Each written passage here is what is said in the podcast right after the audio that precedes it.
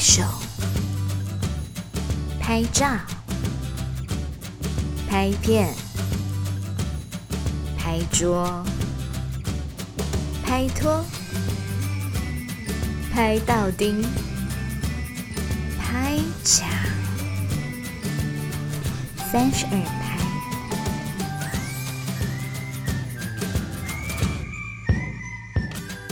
噔噔噔！听众、观众，大家好，欢迎收听、收看我们的拍奖 Podcast。哇，我们这一集的拍奖呢，开始我们有录音，有录影，所以今天我们的两位来宾啊，就是身兼数职，责任蛮重的。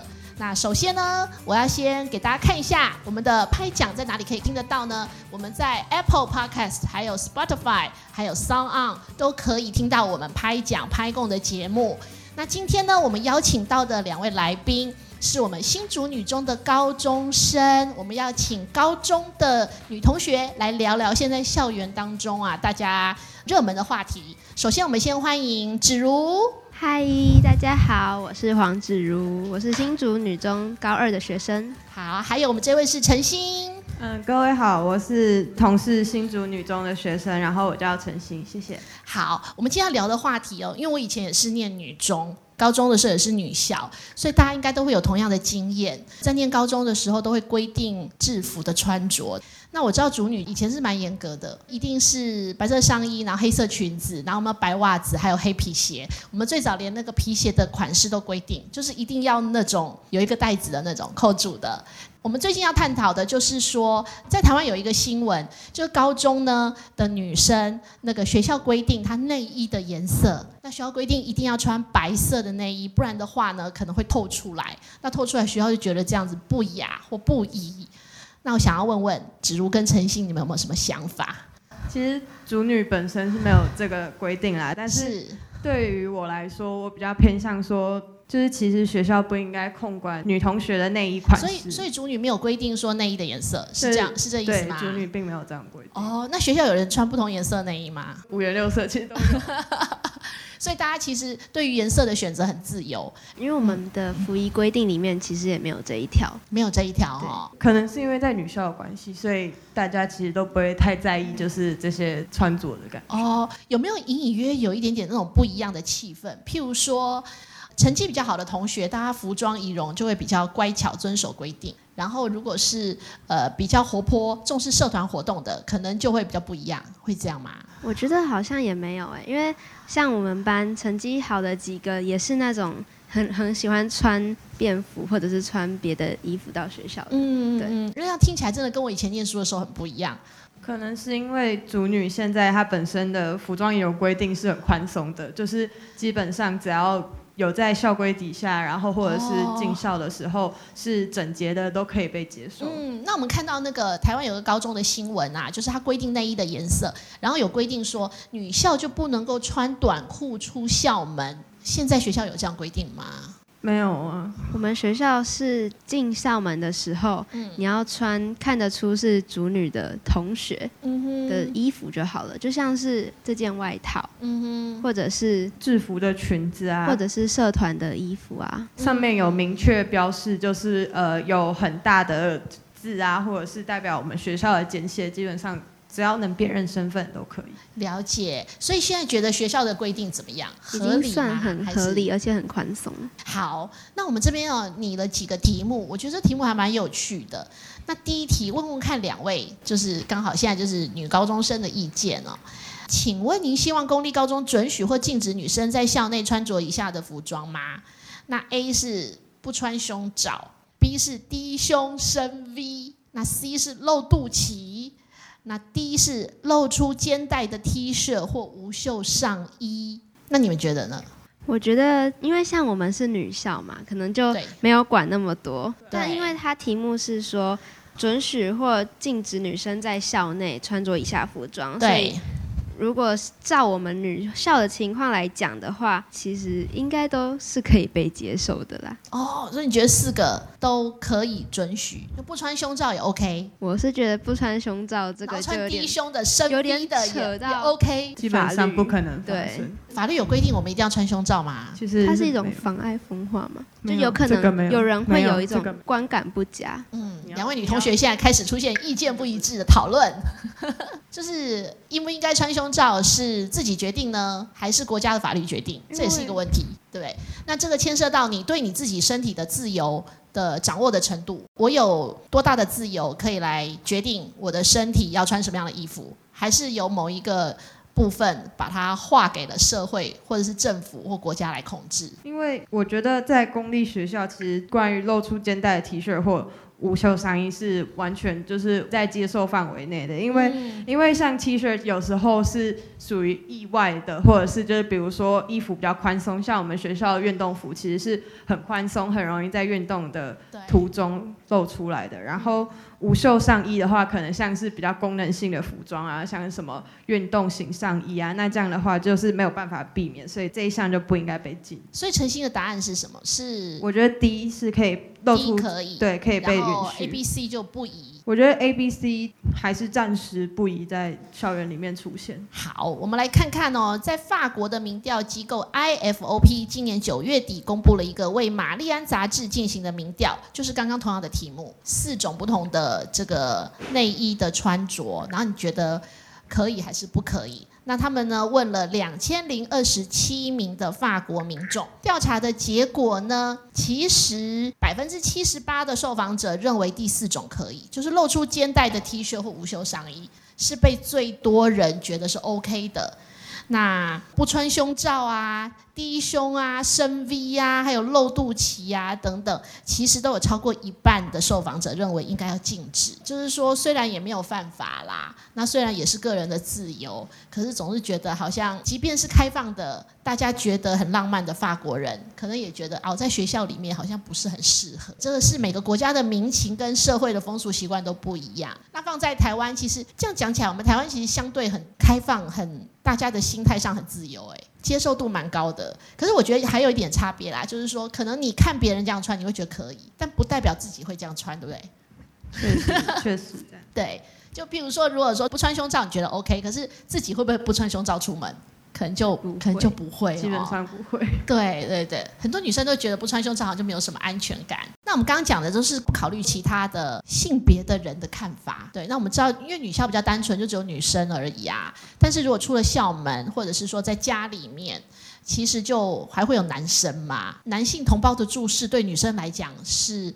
我们不可讳言，就是说，再怎么样自由，然后再怎么样前卫的女生的想法，可是她如果说有很多男生在关注她的身体，或者是在让她觉得说很多人在看她的时候，一定会有一些压力，或者是有一些感觉。那你们觉得呢？你们觉得就是穿的比较露一点，男生会比较多看你，那你们觉得怎么样？我个人其实是偏保守，然后不会去做太大的跟动，所以就是对于那些比较前卫的人来说，我认为就是他们很大的自由，然后不应该因为要畏惧，就是比如说男性的目光，然后去约束自己穿衣的行为，这样。但你自己会穿的比较保守。应该说，我自己认为不一定要穿着特别的前卫，也可以有自己的那种时尚感，所以就没有必要用呃我不习惯的方式去展现这样。了解了解，那你呢？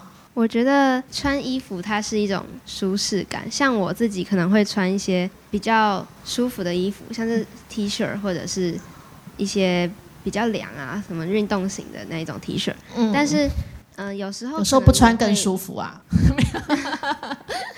但是有时候也会觉得说，可能要穿的前卫一点，因为毕竟潮流嘛，有时候会想跟上潮流，那你可能就会穿一些像是短到露肚脐露肚脐的那一种嗯小。可爱，对，自己开心。我觉得那就是自己开心的耶，自己开心，对啊所以你也不，管别人有没有在看，对然后不管看的人是男生还是女生，是谁，那对啊，因为不重要。其实这是你自己的身体啊，就是你自己的，你自己做主。嗯，可是每个人其实不一样哦。我我相信有些人是还蛮享受那种秀的感觉，就是他打扮的很 fashion，他就是为了要给人家看。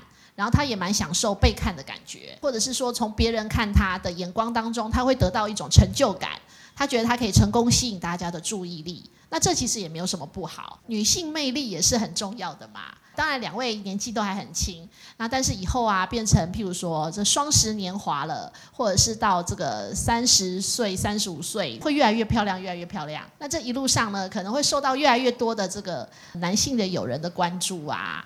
在这样的过程当中，我们身为女孩子要怎么样去习惯，然后呢，又不会在这个被男性关注而迷失了原本自己的喜好或者是自我。我觉得虽然说现在社会比较开放，然后对于女性的一些像是光是我们学校服役限制就已经宽松很多，但是即便如此，还是如果有一些社会案件的话，那还是会。谴责是女性穿着问题，而不是男性的自己的眼光歧视的问题。你们自己觉得呢？就是如果说你今天穿了一件黑色的内衣，然后让男生有性冲动，好了，对，然后可能就对你做出一些不好的动作，会让你不舒服的动作。那这样算是谁的错？因为其实穿衣本身根本就没有办法定义，就是谁对谁错，然后还是颜色的问题。颜色本身就是一个多元化的选择，不应该因为其他人的目光而去跟动你这个想法。哇，你好厉害哦！那子如呢？有没有什么想法？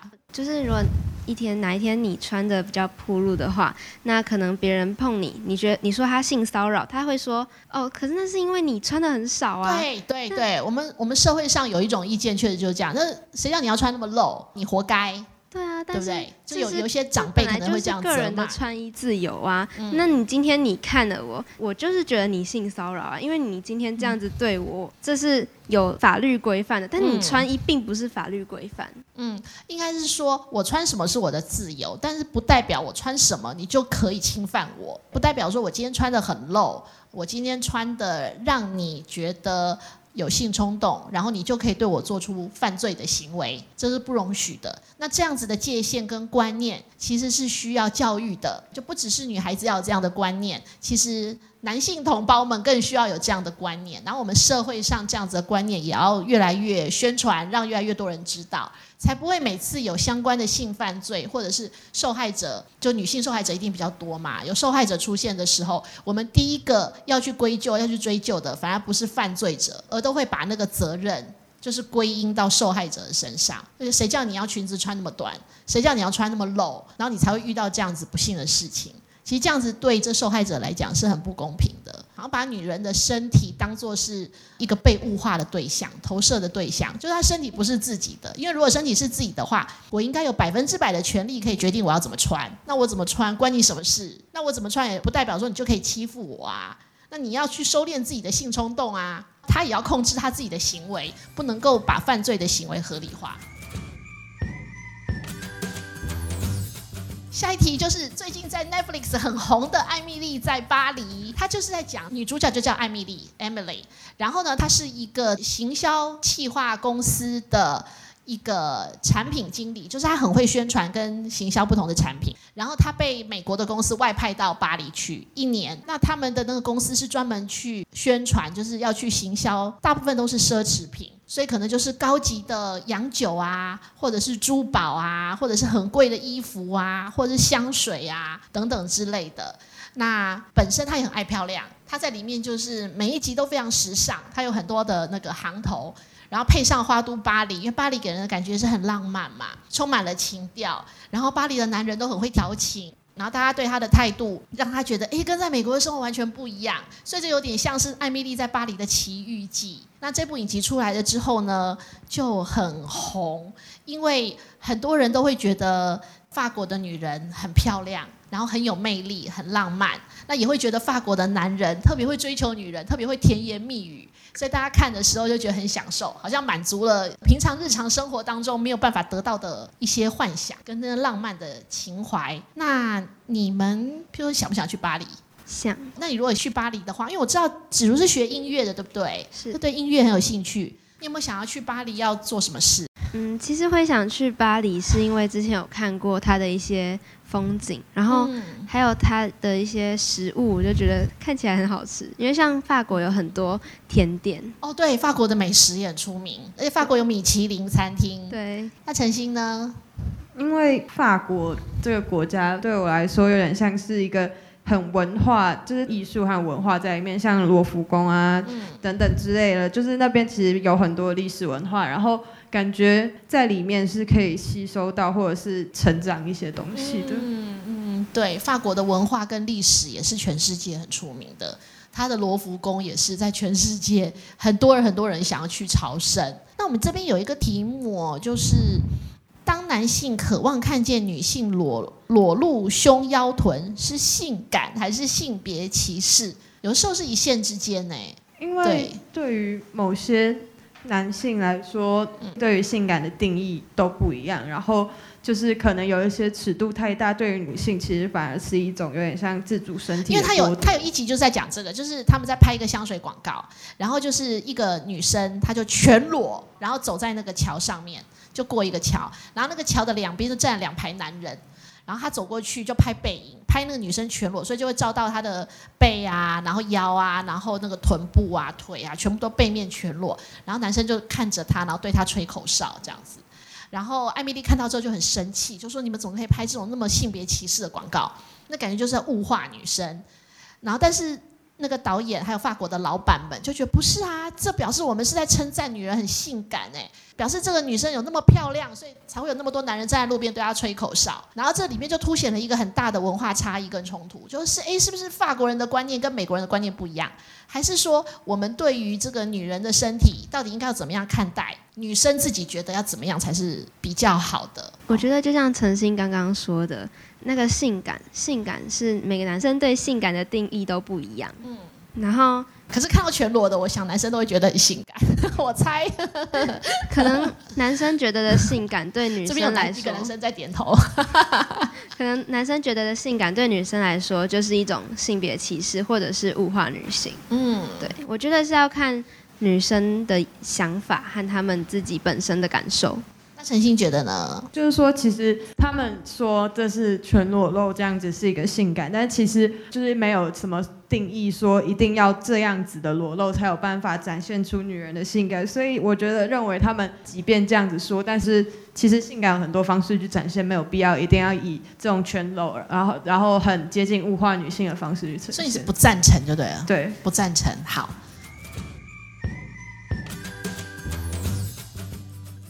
好，那接下来呢，我们进行最后一题。淑女有一个脸书叫黑白主女，对不对？对对对。那黑白主女上面都在讨论什么东西？就是像是哦，有些人就是比如说新生刚入校的时候，他们会上去问一些关于学校的一些小知识啊，或者是社团之间有时候会招生啊之类的。好有趣哦，这以前我们都没有哎，所以黑白主女讨论蛮热烈的嘛？很多人看吗？很多人看，可能除了主女的学生之外，其他学校也都会看。太好了，那我们这边收集到一篇颇受关注的贴文哦，就是在去年的六月四号有一篇贴文写说，我真的好想有制服短裤哦，又凉又帅啊！班联的拜托帮我提，我想要穿短裤，正大光明的升旗，爱你们。所以现在的制度是怎么样？不能够穿短裤升旗是吗？其实基本上月会会规定说，希望我们穿制服，但是实际上，如果你就算穿了短裤，就是你穿了运动服，也不会有任何的惩罚。这样，所以他说的制服短裤是说，像这个黑裙子要改成短裤的意思，因为我们的短裤就运动服有短裤嘛。哦，他的意思是说制服想要做短裤。对，哦，了解了解。然后拜托帮我提，所以其实真的各种多元的意见都有哎。然后呢，穿短裤这件事情也在台中女中也有引发讨论哦。那他们就有一些标语，譬如说自己的衣着自己选，自己的短裤自己穿。那还有呢，有人说男女平权，短裤无罪。今天没有体育课，但是我要穿体育服，我们还是我们学校现在是每一天穿什么其实都可以。都可以。我我觉得可能是会跟那个动作有关系。譬如说，女孩子可能被教导说，你的动作要优雅，你穿裙子的话脚就不能开开的、啊，穿短裤跟穿裙子就会影响到你的动作嘛，你的仪态。所以学校会不会在这部分会潜移默化大家？像我以前是会诶、就是学校其实会要求你穿裙子的时候坐要坐好，站要站好，抬头挺胸，然后不能脚开开的，这些以前都会讲。没有特别规定，可能是因为现在社会风气的开放。对，譬如说学校也会有一些看起来比较中性化的女同学，那她们呢？我我有认识就是这嗯种同学，然后他们他们比较偏向喜欢穿制服的裤子，没有错。然后像头发，他们也是制服的裤子就是长裤了。对，就是哦制服长裤。是，对，然后我是觉得说他们那样的穿着也没有不没有什么不好，然后跟嗯别人也没有到很明显著的不一样，就是都是学校内的学生这样。嗯，了解了解。那还有一个问题哦，就是其实已经讨论非常多年了，呃，纯男校跟纯女校这件事情。因为我们都是念主女的嘛，那主女就是都是女校，虽然有美术班，但男生的人数非常少，基本上还是女学生为主的一个学校。那像新竹中学就是纯男校，对，但是有些学校，像新竹地区的学校，譬如说像竹北高中，它就是混合在一起，而且竹北高中好像是男女同班了，对不对？对，同班哦，学姐在这里，竹北高中学姐，那他就同班了，所以那个气氛就会不太一样。那当然，以前有人就会说，哎，男女同班，男女混校，比较不容易认专心念书啊，然后会影响功课啊，然后这个什么男女关系会比较复杂、啊、等等，纯男校比较好，然后纯女校比较好。但是有人有另外一种相反的说法，会觉得说，站在性别平等的立场，还有性别教育的立场，我们要从年轻、从小的时候就要开始认识异性，所以我们要多一点机会跟时间跟异性相处，这样子以后才会知道怎么样跟异性好好的应对，然后经营成功的未来的感情关系或男女关系。这个问题其实很重要哦，就跟成绩没有关系，但是会影响你一生的情感生活。因为感觉现在全台湾普遍就是像是第一志愿，除了桃园的五林以外，基本上都是纯男女分校的比较。多，对不对？对，从建基本中北一女上都是开始。对，从南到北嗯都是这样。但是我觉得其实就是其实也没有不好，因为像是我觉得个人看来的经验，就是比如说国中读男女混校，就会发现说，比如说班长和副班长，嗯那就是男生会当班长，女生当副班长。可是到了女校的时候，就比较让女生有做事真的吗？我真忍不住要插个嘴，为什么男生是班长，女生副班长？就是看很多我同为什么不是，女生当班长，男生当副班长？有一定这样啊？基本上很多我看都这样到的都是很哦看老师或看学校吧。OK OK，那子如觉得呢？我觉得混校跟分男女校基本上还是会有一点点的小差距，嗯，对。但是纯女校你也可以体会说啊，一群女生在一起是什么样子的，嗯，对。然后纯男校也也是这样子，很好，我们今天非常高兴的邀请到两位这个新竹女中的同学芷如还有陈欣来我们的拍讲 Podcast 跟大家聊天。那如果以后有机会的话，再邀请两位来上节目。好然后我们可以来多分享一些我们高中的校园生活，还有现在的高中生关心的是什么事情。跟各位听众朋友说拜拜，我们下次见，拜拜，再见。